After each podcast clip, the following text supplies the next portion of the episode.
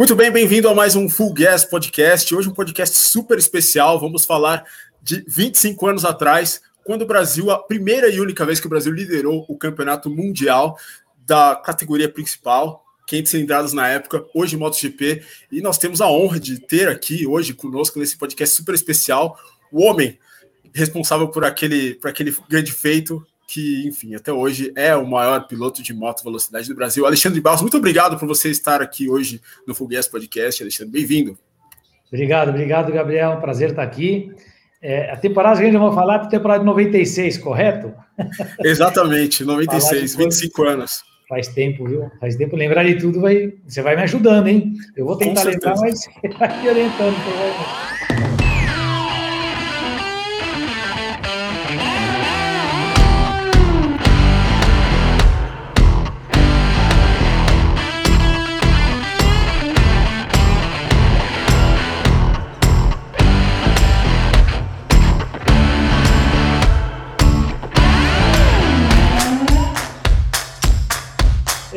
uma temporada que, na época, a Honda Brasil ela entrou é, 100% no projeto do Mundial. Na época, o presidente era o Harada San, da Honda Brasil, que foi pioneiro também na Honda Montesa, na Espanha, que criou a equipe do Cito Pons, do Ângelo Nieto, que até correu, até tinha patrocínio do Julio Iglesias, que correu o Carlos Cardoso. Foi criadas as equipes espanholas, né, que depois foram campeões do mundo, o Cito Pons, bicampeão na categoria 250 na época, né? E o Harada, ele fez o mesmo, e além de alavancar o mercado no Brasil, que na época vendia poucas motocicletas, foi o grande boom da motocicleta nessa época, ele apoiou muito o esporte, tanto nacional como esporte internacional. Graças a ele, esse projeto decolou muito bem, a Honda se envolvendo no projeto do Mundial de MotoGP, né? Uh, a equipe na época era a equipe, que chamava Pileri Corse, que é uma equipe tradicional também, ela foi campeã do mundo na 125 com o Loris Capirossi. É, na 250 eles tinham andado bem, disputado o título, e aí tinha entrado para 500 conosco, né? Ah, era uma equipe italiana, a gente começou em Chalan, acho que é o antigo autódromo, não o novo, e também na Indonésia a gente fez dois segundos lugares, brigando pela vitória, isso nos levou à liderança do campeonato. E aí teve um break de 15 dias antes da etapa do Japão, vim para o Brasil, uma recepção muito bonita no aeroporto tal, até não esperava, foi uma surpresa para mim. A gente estava no começo do campeonato ainda, tinha muita coisa para acontecer. Sim, e aí a gente estava no Japão também fazendo, lembrando que era uma equipe satélite. E a equipe satélite, era bom lembrar que nem sempre você tem o mesmo composto de pneu da equipe oficial, sempre tem um composto diferente, sempre tem as peças um pouquinho diferente. É, a equipe oficial sempre tem alguma vantagem nesse, nesse aspecto, sempre teve, existe até hoje, né? Uh, e no Japão a gente estava andando bem, estava em terceiro lugar, se eu não me engano, na corrida, e eu tomei um tombom porque eu falei, eu preciso tentar ganhar a corrida, porque senão a gente. Né, tinha Mike Andurra na época que era o, era o favorito, né? Que ganhou cinco títulos seguidos, e aí eu caí no Japão. Infelizmente caí, perdi a liderança, mas foi um ano bom. A gente terminou o campeonato, se não me engano, em quarto lugar. Foi a primeira vez que a gente fez um, um bom resultado meu, foi o melhor resultado até então, na categoria principal. E a gente fez outros grandes resultados durante o ano, né? Não, não, sei se, acho que não chegou a ganhar a corrida, mas fizemos segundos e terceiros e quarto, andava sempre na frente, sempre numa posição de protagonista eh, durante o campeonato, né? Mas infelizmente não dava para disputar com a equipe Repsol na época Honda, que acho que, se eu não me engano, fizeram dobradinha nesse ano. Você deve saber melhor que sim, eu, Gabriel. Sim fizeram. O Michael Durham é, chegou, foi o, o, campeão, né? Foi o terceiro dos cinco títulos dele, e uhum. com o Alex Crivier em segundo lugar, né? O Crivier e o Durham que bateram bastante cabeça durante aquela temporada ali. E, é. Mas enfim, é, você é, na época você tinha 25 anos, mas você era um, um quase um, um, veterano no Mundial, já, você já estava ali há 10 anos, né? Você tinha começado de 80, de 80 cilindradas em 86. É, quando a gente fala de 96, que, lembranças, o que, que, vem na tua cabeça? Como, como era o Alexandre Barros de 96, assim, pessoalmente? Jovem. Assim? Era um piloto jovem, 26, em 96 eu estava com 25 anos de idade. É, era bastante jovem, mas não era tão jovem na categoria principal. Era meus 21, 22, 24, 25. Era o meu sétimo ano na, de temporada na categoria principal. Não era tão jovem assim na categoria principal, né? Apesar de ser. Ixi, agora é, fazer Tudo gravação bem. em casa dá nisso, né? Os cachorrinhos. Aqui Home office atualmente. Tem cinco. tranquilo, Mas tranquilo. Faz parte. Faz parte, faz parte. E, e era um piloto jovem. Faltava ainda, é lógico, o piloto, vamos dizer, o Alex Barros de 2000, estava muito mais maduro, muito mais preparado, principalmente uh, na parte. Uh, tecnicamente, é lógico, a gente melhora na parte técnica, mas a grande melhora do Alex de 90 a 2000, de 2000 para frente, foi a parte uh, de trabalho em cima, de trabalhar a cabeça pela vitória. Acho que foi o grande diferencial. A preparação física eu melhorei mais ainda. É, eu, eu, digo até que na minha, a minha melhor performance como piloto e fisicamente foi dos 30 aos 35. Eu estava bem é, amadurecido na categoria, determinado, é, não que não tinha vontade ou determinação, mas a nós melhoramos mais esse nível, tinha que dar um salto a mais. A gente fez várias temporadas e sempre faltava. Lógico que tem a diferença de equipamento, a gente sabe disso, mas eu falei, eu não posso ficar esperando por uma oportunidade sempre da equipe oficial, isso pode nunca aparecer. Então eu tenho que fazer o melhor com o que eu tenho. Então eu tenho que tirar a lei de pedra. Então, se tem que tirar lei de pedra, a gente tem que trabalhar para ver que, que a gente, onde é que a gente pode melhorar. Quais são as, as, as lacunas que nós podemos trabalhar. E foi nisso que a gente trabalhou muito de 2000, que você pode ver que tem uma grande. O Alex começou muito bem na categoria principal, depois ficou morno, vamos dizer assim, né? Ficava sempre ali quarto, quinto, sexto, não saía disso, né? Era, parecia que era sempre igual. E em 2000 deu uma disparada de novo. Até 2005 a gente fez, virou protagonista, ganhando, brigando, fazendo vitórias, estando sempre ali na frente, não, não se rendendo. E isso foi o grande diferencial. Eu acho que o trabalho físico melhorou um pouco mais, sintomas um pouco mais, mas principalmente o trabalho, o trabalho de cabeça, de foco da corrida. Foi o grande diferencial. Muito disso também foi o meu o preparador físico que eu tinha na época, que chamava Rodolfo Fernandes. Hum. E ele me deu essa mudança grande. Ele me fez ver que era um ex-esportista de artes marciais, né? Fazia Ironman, por exemplo, que é uma prova extremamente complicada, de muito esforço psicológico, né, físico. Chega a hora que o físico você está esgotado, né? Então a parte mental você tem que estar muito forte. E acho que a grande diferença foi essa: a parte mental minha se fortaleceu muito no 2000. Eu consegui chegar e ter uma perspectiva das corridas diferente. Você diria, porque assim, você, você chegou no Mundial meio mal acostumado, vamos, entre aspas, porque você andou em duas equipes de fábrica logo de cara. Você andou na Cajiva, você andou na Suzuki aqui, nessa moto, inclusive, do Kevin Schwantz aqui. e você. Qual foi o efeito que ter saído da Suzuki? Você teve que ir para uma equipe, é, a Kanemoto, né?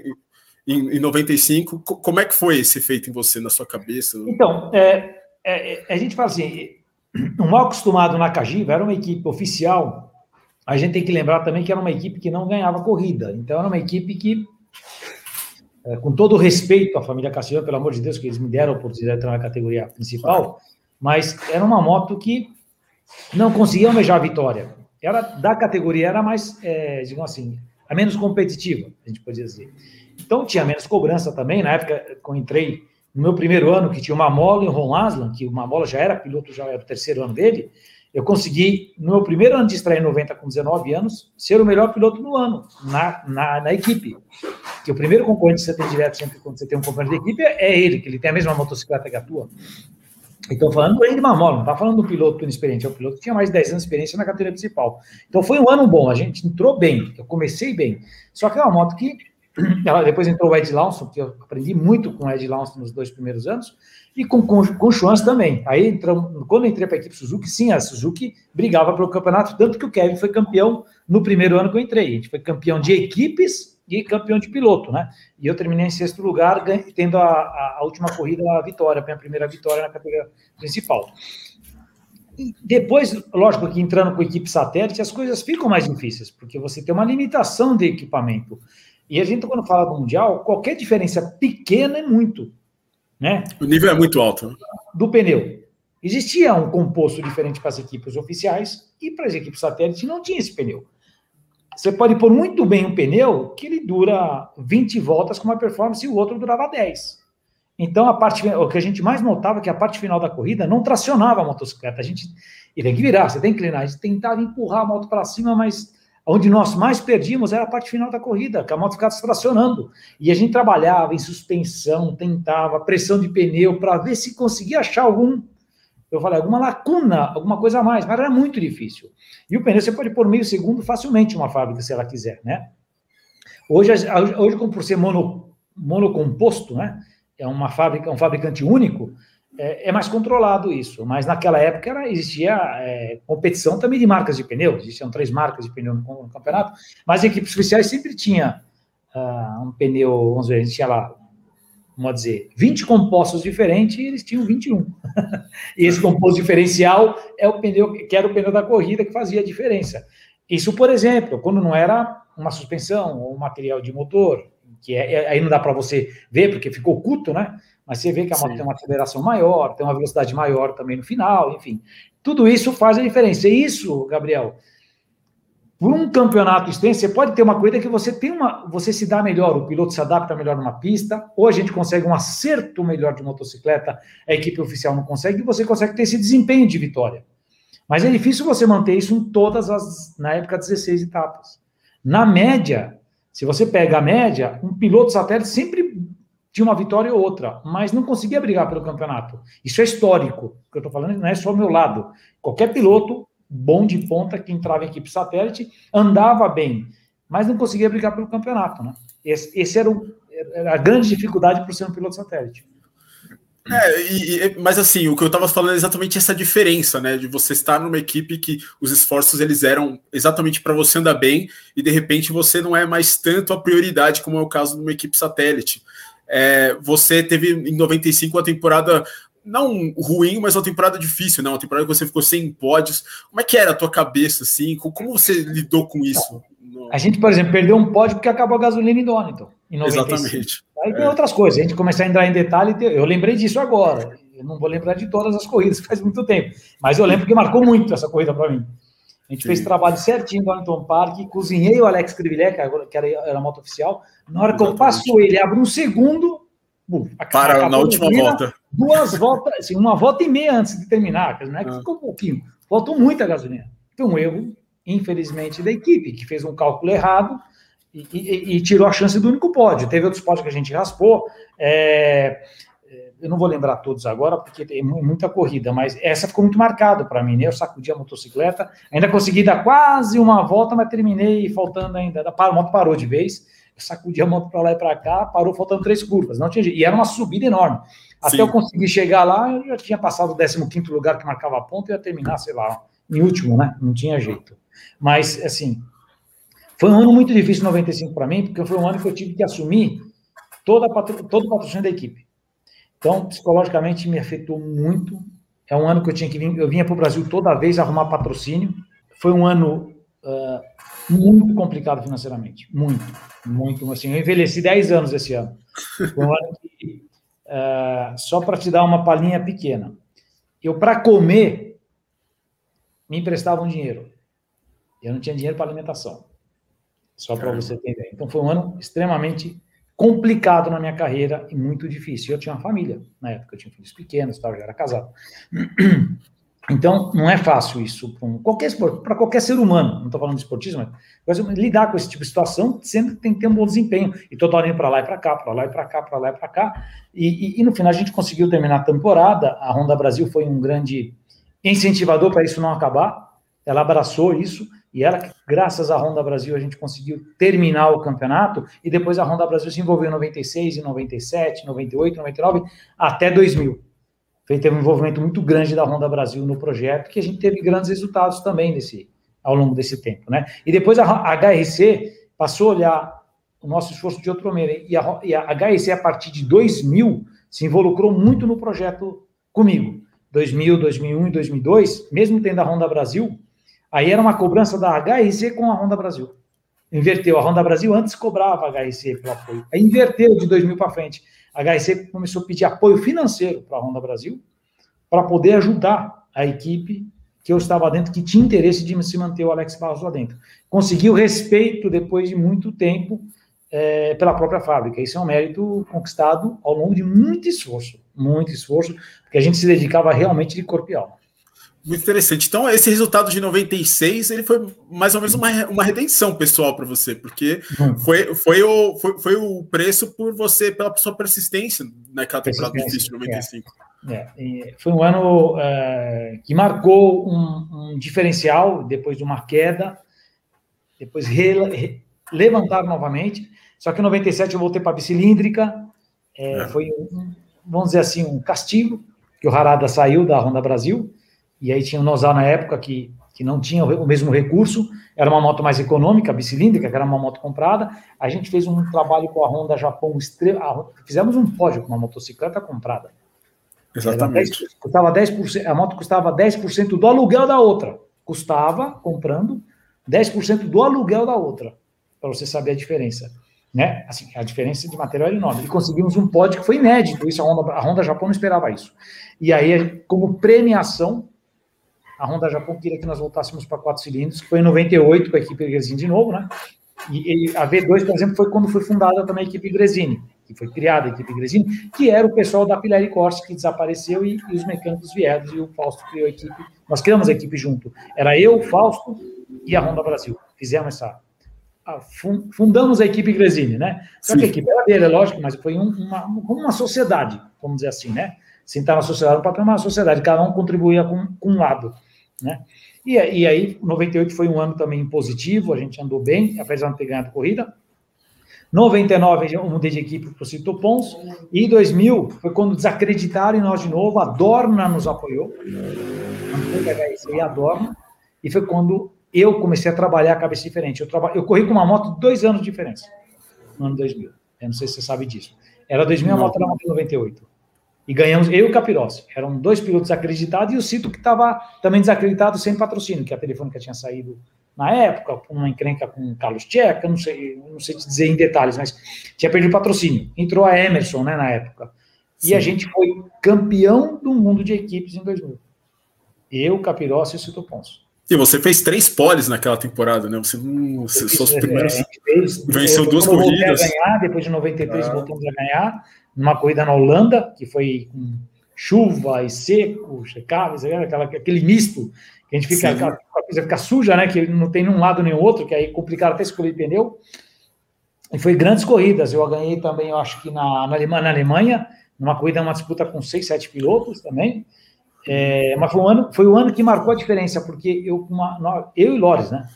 Com uma moto, com dois anos de diferença, a gente conseguiu é, brigar pela ponta o tempo, constantemente o, o, mundial inteiro. Lógico que sempre existia diferença material, mas eu nem olhava mais se a moto corria mais, eu dava um jeito. Tanto que se você reparar, se o pessoal quiser olhar pelo YouTube, você ia ver acelerações da série de curvas, as motos iam e eu freava que nem um.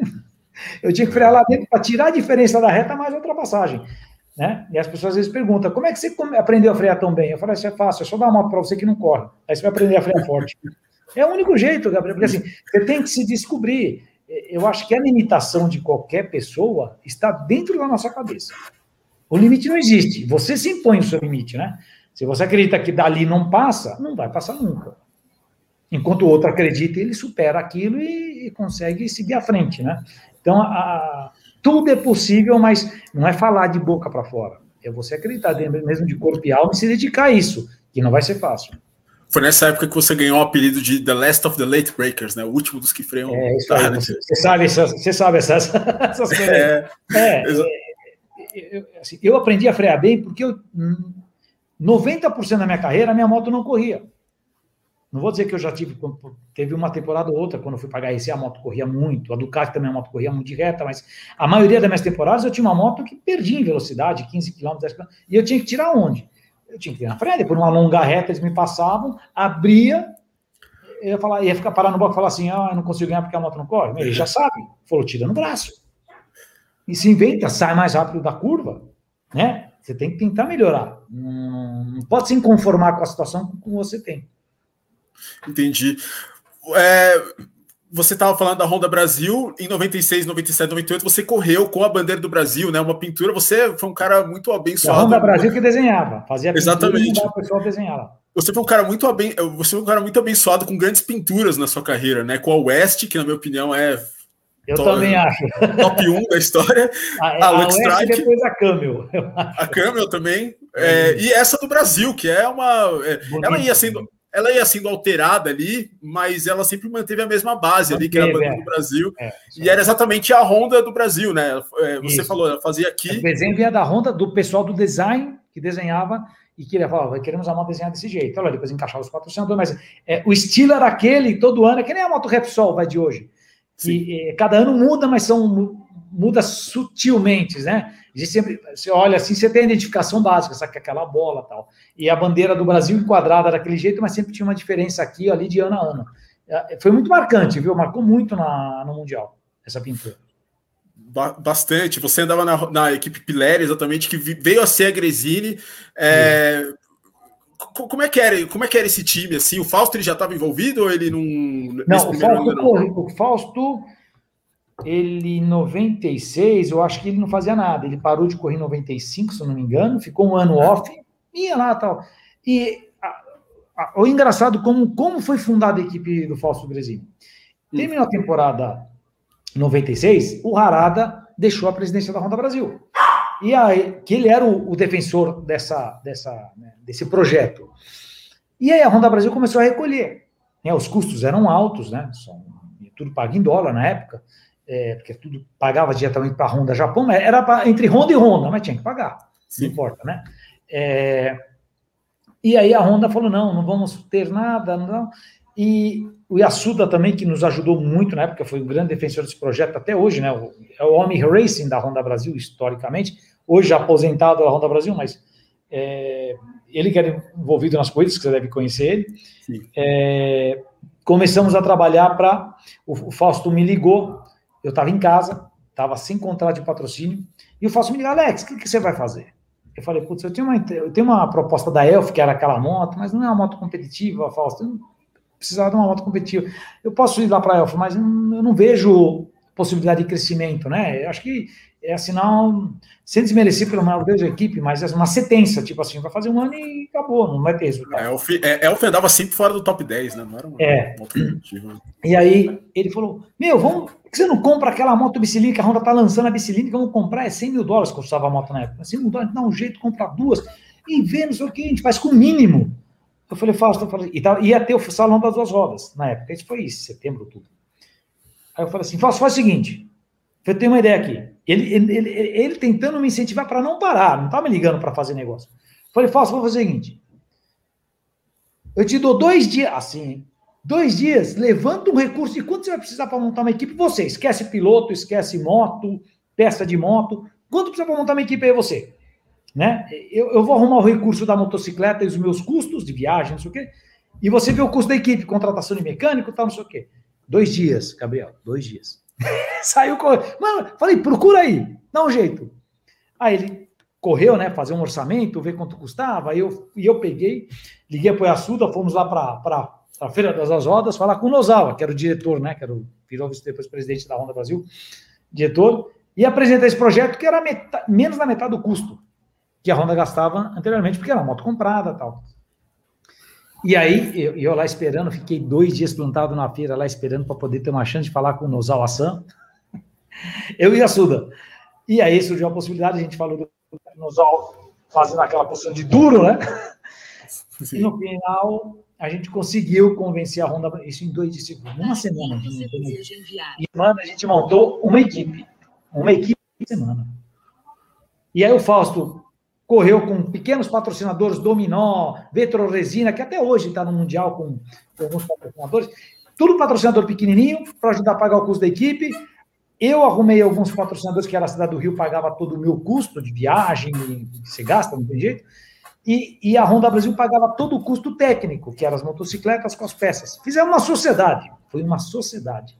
E montamos a equipe em uma semana. E aí, saiu todo mundo correndo, todo mundo com muito boa vontade. Porque se não tivesse a boa vontade, o negócio não saía. Sabe? Todo mundo tentando dar um jeito para a coisa aparecer. E assim foi fundada a equipe do Fausto Gresini. Foi dessa que forma. baita história. Que baita história, né? A equipe do Fausto Gresini é, é a, a, a equipe é a hoje. É uma referência hoje, é uma equipe extremamente. Vou falar, é uma equipe é, muito motivada lá dentro, porque tem títulos mundiais. A gente fez duas grandes temporadas lá dentro, mas foram campeões do mundo nos anos 50, é, com, com Cato, com, é, com o Tony Elias da Moto 2, também, a primeira Moto 2. Eles tiveram, acho que, três títulos, se eu não me engano, mundiais. Jorge Martin também Jorge na, Martin, na Moto também, 3. Que era na Moto 3 também. Matheus Ferrari, Moto E. Isso, exatamente. Então, assim, é uma equipe extremamente de referência lá dentro. E foi criada dessa forma, dessa forma. Bacana. Enfim, nossa homenagem ao Fausto Gresini, que infelizmente nos deixou esse ano, mas enfim. É, a equipe anterior era a Pileri, é, a equipe sumiu, o que aconteceu? A Pileri teve alguns problemas de fiscais, que na época a Itália começou a, a fechar o ciclo, que na, na, Itália todo mundo fazia o que queria, vamos dizer assim abertamente, e aí a, a fiscalizações começaram a acertar o círculo das empresas, enfim, e o Pileri sumiu, o Pileri sumiu. E aí, todos os membros da equipe, 90% a 80% dos membros da equipe, acabou vindo para a equipe do Fausto. Né? A gente contratou esse pessoal, grande parte da minha equipe que eu estava lá na Pilher e Cortes, 80% acabou sendo fundado com um ou outro né, mecânico, ou ajudante mecânico novo. Mas a maioria era a mesma, entendeu? E aí a gente criou a equipe. Então, praticamente, era, era foi uma continuação né? Com uma outro gerenciamento, um outro nome, uma outra pessoa gerenciando. E eu vou te falar que o Fausto tinha uma competência, sempre teve uma competência muito grande nisso. Era um campeão do mundo, para quem não sabe, o Fausto foi campeão do mundo uma vez ou duas, não lembro agora se. É. Foi duas. Duas, duas vezes. vezes campeão do mundo, né? Duas vezes de 125 com a Garelli, né? Que ele correu com a Garelli. Eu corri no 80 na época. Sim. E, e assim, o Fausto é uma pessoa muito respeitosa e muito direta muito direta. Sempre me tratou muito bem, muito bem. E sempre ele foi muito, uma coisa, sempre foi muito grato pelo que, que ele sabe que a equipe nasceu graças à Honda Brasil, Alex, por ter tido essa iniciativa, porque uma equipe quando nasce, nasce lá atrás, com o italiano, vem crescendo, vem conquistando títulos, né? Experiência, né? já entrou direto na categoria. Ele pulou, é, ele pulou é, isso aí tudo ele, ele, sempre foi muito grato por isso. Toda vez que a gente vinha, ele nunca deixaram assim, Alex, aqui sempre vai ser a tua casa, você sempre vai ter, sempre, sempre foi muito bem recebido, muito, na equipe. Que bacana. Que legal. Enfim, Fausto Gresini, que além de ser um grande gestor, ele também foi bicampeão, como você falou, ele chegou a vencer 10 corridas seguidas de 125. É, yeah, de Garelli. Grande, é, grande piloto Fausto Gresini. Mas voltando a falar de 96, você tinha esse patrocínio já do Rio de Janeiro na época, na tua moto também ali. Hum. É, vamos falar um pouquinho mais agora da, da parte competitiva mesmo da temporada. Você você lembra como é que foram aqueles testes? A pré-temporada foi disputada mesmo na Malásia ali, antes da primeira corrida, circuito de Xalalã, uma pista bem, bastante sinuosa, bem complicada. É, o que, que, você lembra ali daquele começo de trabalho? É... A gente treinou muito. Uh e foi um ótimo resultado, porque as bicilíndricas lá que aí tinha na época, na 96 não tinha bicilíndrica, não. É, tinha já, época, tinha, tinha o do Okada. O Okada, ele fez inclusive o Okada tá de bicilíndrica, é. Tanto é. que o Okada andou muito bem, acho que ele teve problema na moto, que acabou não terminando, mas ele tinha tudo para ganhar aquela corrida. Ele saiu da pista porque começou a chover. Muito curta, né? A pista era muito curta e a bicilíndrica tinha um bom desempenho por ser uma pista curta. A, a bicilíndrica ela corre menos, mas é a moto mais leve. Ela pesava 15, se eu não me engano, 15 quilos a menos se eu não me engano, era, era... então nas curvas de nas curvas de alta ela virava muito mais e era e ela tinha um bom torque, é um motor bicilíndrico, mas de torque ela tinha, não tinha média e alta velocidade, então, mas era uma pista que não precisava de velocidade e era e ficou favorito, quer dizer, ele estreou no campeonato quase ganhando e aí parece que teve algum problema na motocicleta, acabou chegando um pouco mais atrás e a gente conseguiu um ótimo desempenho lá, acho que acabou ganhando o Doha, se eu não me engano, e não. a gente terminando em segundo, não? Ganhou não, quem? você terminou, ganhou o Cadalora. Cadalora ganhou com Honda? Era Honda? Com também? Honda. Era, Era a equipe do Kanemoto, né? Kanemoto. Você tinha acabado com... de sair. É, e, eu, e eu com a, com a equipe do Pirelli, isso aí. Exatamente. Na é... Indonésia teve uma briga entre eu e o Doha. Eu ficamos disputando a posição. Exatamente. A reta a moto dele de sempre ganhava um pouco de velocidade. Me faltavam pedacinho poder andar ali. Engraçado essa corrida da Malásia que os três primeiros do pódio foi você, o Cadalora, você e o Checa. Foram três motos. É, a gente estava falando de, da diferença da época, Satélite. mas é, três motos satélites. É. Né, o, o Checa andando, andando de Pons na época. Né, e, mas, mas enfim. alguma coisa com dor. Não, ele teve um problema de pneu. Você é. chegou a passar ele, na, que ele ficou olhando para trás assim. No, ah, na reta. Não lembro totalmente da corrida. Não. Essa corrida, essa corrida choveu no meio, né? O Okada estava em primeiro, ele acabou saindo da pista. E aí ele voltou, aí teve uma relargada com a pista já seca, né? Enfim, na época não tinha flag to flag. É. E, e ele acabou caindo e ele perdeu e acabou perdendo a, chance, a vitória. É, é, a chance de, de estrear vencendo, como o Biad conseguiu dois anos depois. E aí é, você chegou na segunda posição. É, mas você sempre, mas você foi muito pé no chão, né? Eu fui atrás da sua declaração na época. Você falou que era uma corrida bastante inesperada, mas que o Michael Durham, obviamente, deveria ter chegado na sua frente. E o próprio Daryl Beach, né, que viu uma temporada bem estranha ali de Suzuki, né, deveria ter também finalizado ali na sua frente. Acho que uma semana depois foi Indonésia, né, na pista de Centur. É, foi na sequência, foi na sequência. É. E depois teve o break, isso aí. Exatamente. E aí você. Uma pista nova. A Indonésia foi uma pista que todo mundo estreou, que era muito perto de Singapura, no final da. lá embaixo. Ah, na Indonésia não, perdão. Na Indonésia era uma. Não, não era, por exemplo, Singapura, era próprio lá dentro lá, em Jakarta. Esse era uma, mas era uma pista nova, que a gente estreou naquele ano. A pista de Centur, uma pista de alta mesmo, como você disse. É, é. É, a moto percorreu lá dois anos só, mas é. foi. Mas você conseguiu aí. Você fez uma grande prova na Indonésia, até mais, mais impressionante do que essa da Malásia. Você Malásia. largou de quarto, e você passou rapidinho o Okada e passou rapidinho o Capirossi e ficou enchendo o saco do Durham a corrida inteira ali, é. né, na, é, na, na, traseira dele. E você, depois da corrida, você falou que se perdeu as raspadeiras. Você lembra ah, é disso? é verdade. Eu perdi uma raspadeira, é verdade. É. O raspador aí depois mudaram o velcro. Foi quando a gente mudou, porque o velcro era fêmea no macacão e macho na. A gente inverteu, pôs o macho no macacão depois dessa corrida. E hoje os macacões de corrida são assim: o macho fica no macacão e a fêmea ficava no raspador. Para a rua, não, porque senão você fica enganchando o macacão em todo lado. Mas todo macacão de pista ele é assim. Então foi por causa disso aí a gente mudou o velcro, porque eu bateu, acabou voando o raspador e eu fiz praticamente metade da corrida sem raspador. Acabou o macacão tudo limado, né? Não tinha mais nada. Nossa, é. Imagina que. Ele não, podia, ele não podia raspar mais o joelho, né? Porque senão pegar o joelho de verdade. Verdade. Para sua sorte, você, como você foi embora com o Durham, né? Ninguém ficou para trás, né? Ninguém, Isso, o pessoal não. É. E, e, aí, depois dessa corrida, você acabou ficando líder do campeonato, 40 pontos. É, você falou que você veio para o Brasil nesse, nessa parada. Como é que foi? Como é, como é que foi essa recepção ah, sua? Cheguei no aeroporto, tava a imprensa inteira lá, esperando. Aí a aeroporto, o pessoal do aeroporto me levou numa sala e o pessoal queria fazer uma, uma coletiva, né? Eu não estava esperando, eu não, nem sabia que estava. Eu cheguei, queria ir para casa. Quando você chega cansado de dia, fala, vou, vou para cá descansar. Chegou no aeroporto, ficamos lá mais umas quatro horas no aeroporto, né? Entrevista tal. Eu fiquei surpreso, todo mundo me esperando. Eu não, realmente não esperava. Mas foi uma grata surpresa, né? Porque Pô, você, é. de, de, depois de tudo aquilo, você teve seu trabalho muito bem reconhecido pelo brasileiro, né? É. Que é um, um é país do futebol, né? Mas que tava. tava... É, é uma gratidão muito grande quando você tem um reconhecimento do público, é muito grande.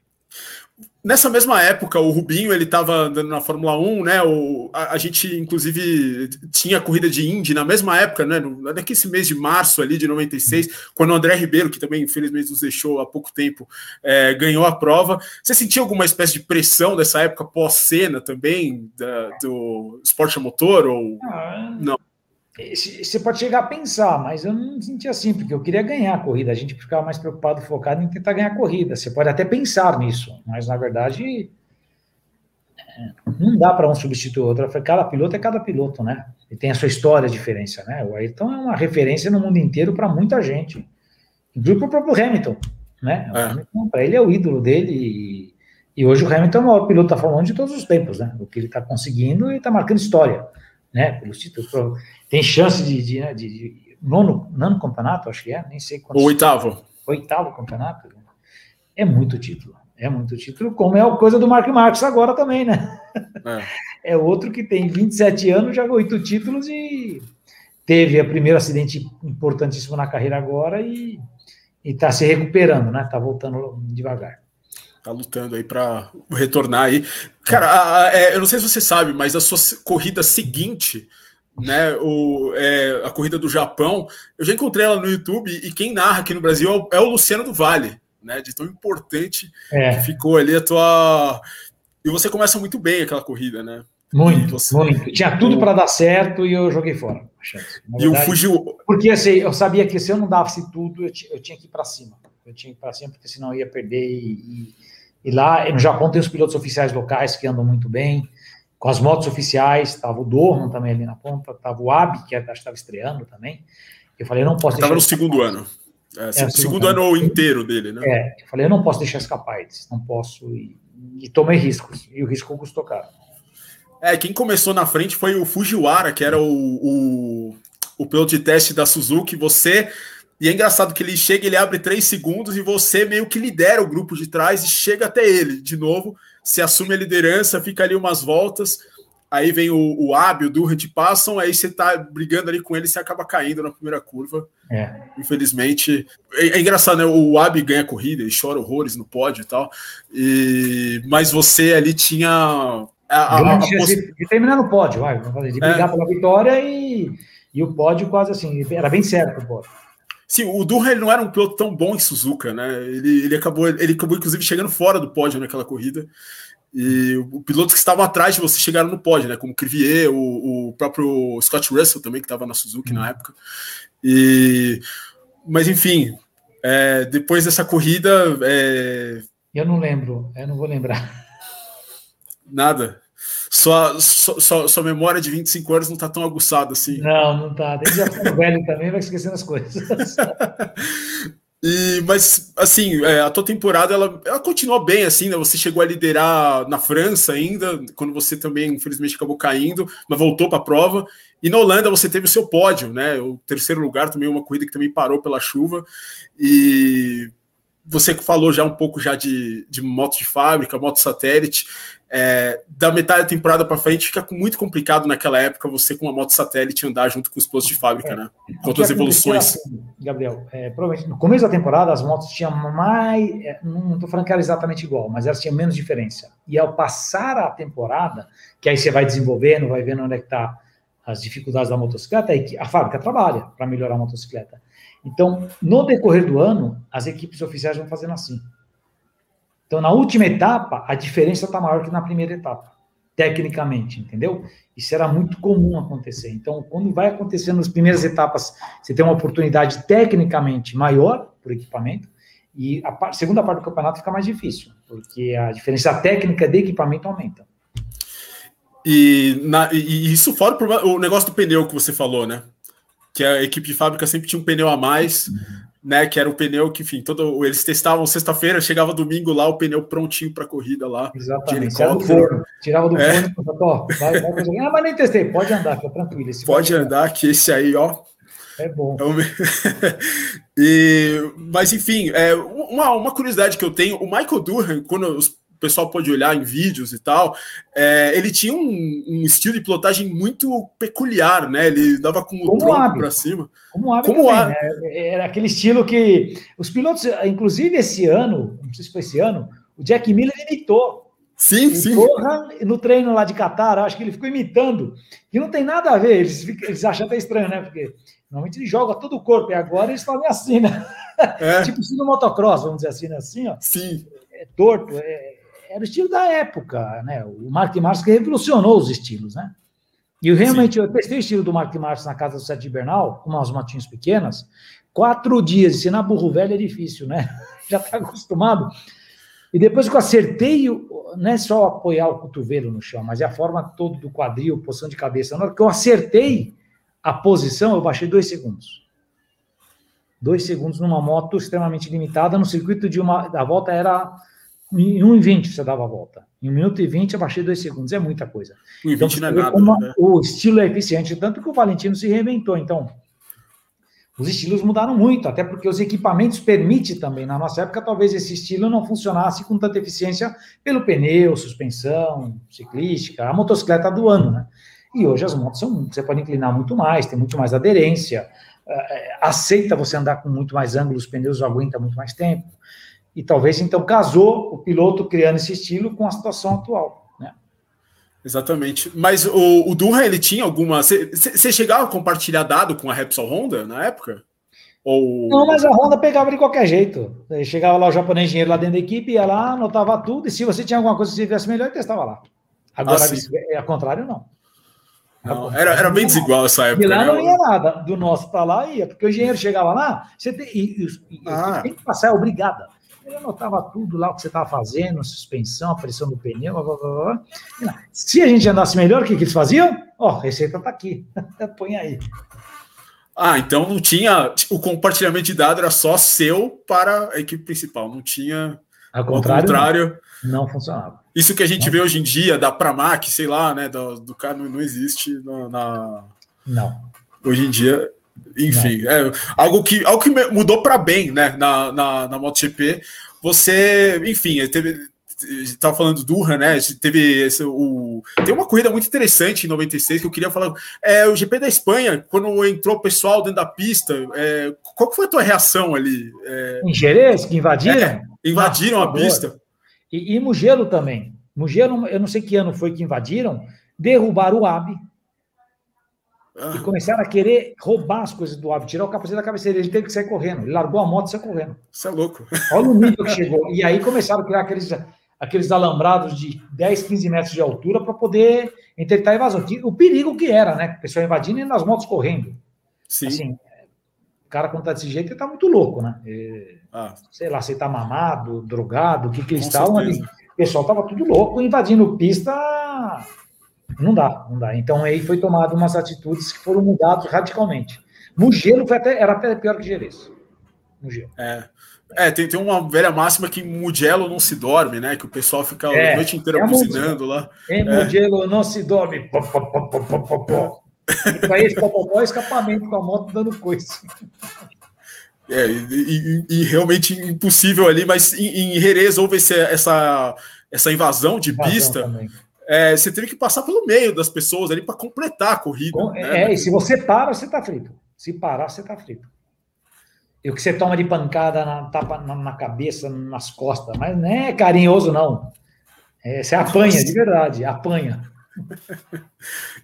Para quem não sabe a história, né, o, o Alex Crivier, ele ele estava em primeiro, Durra em segundo, e o narrador da pista, nunca o espanhol, quer dizer, já tinha, o Alberto Pucci tinha vencido a corrida do ano seguinte, mas o Alex Crivier, ele tinha falado que o Crivier tinha vencido, uma volta antes, e aí a plateia entrou. Invadir, ainda tinha uma volta, é que o pessoal ainda tinha uma volta. Pista, eu lembro. É, e o Crivier ainda caiu na última curva, da última é. volta. Perdeu a prova. Enfim. Uh, além disso, deixa eu ver se eu tenho mais algum tema aqui. Cara, você chegou em quarto no campeonato, você tem cinco quartos lugares, você ficou a 10 pontos do Luca Cadalora. Onde você acha que ficou esses 10 pontos ali? Uma vez eu te entrevistei sobre 2002, você falou que aquela, aquele acidente na Alemanha com o Jaque ali te tirou o terceiro lugar. O vice-campeonato, no caso. É. E que, esse terceiro lugar, você acha que ficou onde em 96? Você lembra? Alguma Nessas provas eu caí. você mencionou pelo menos duas aí que eu, que eu escutei, não sei tem mais.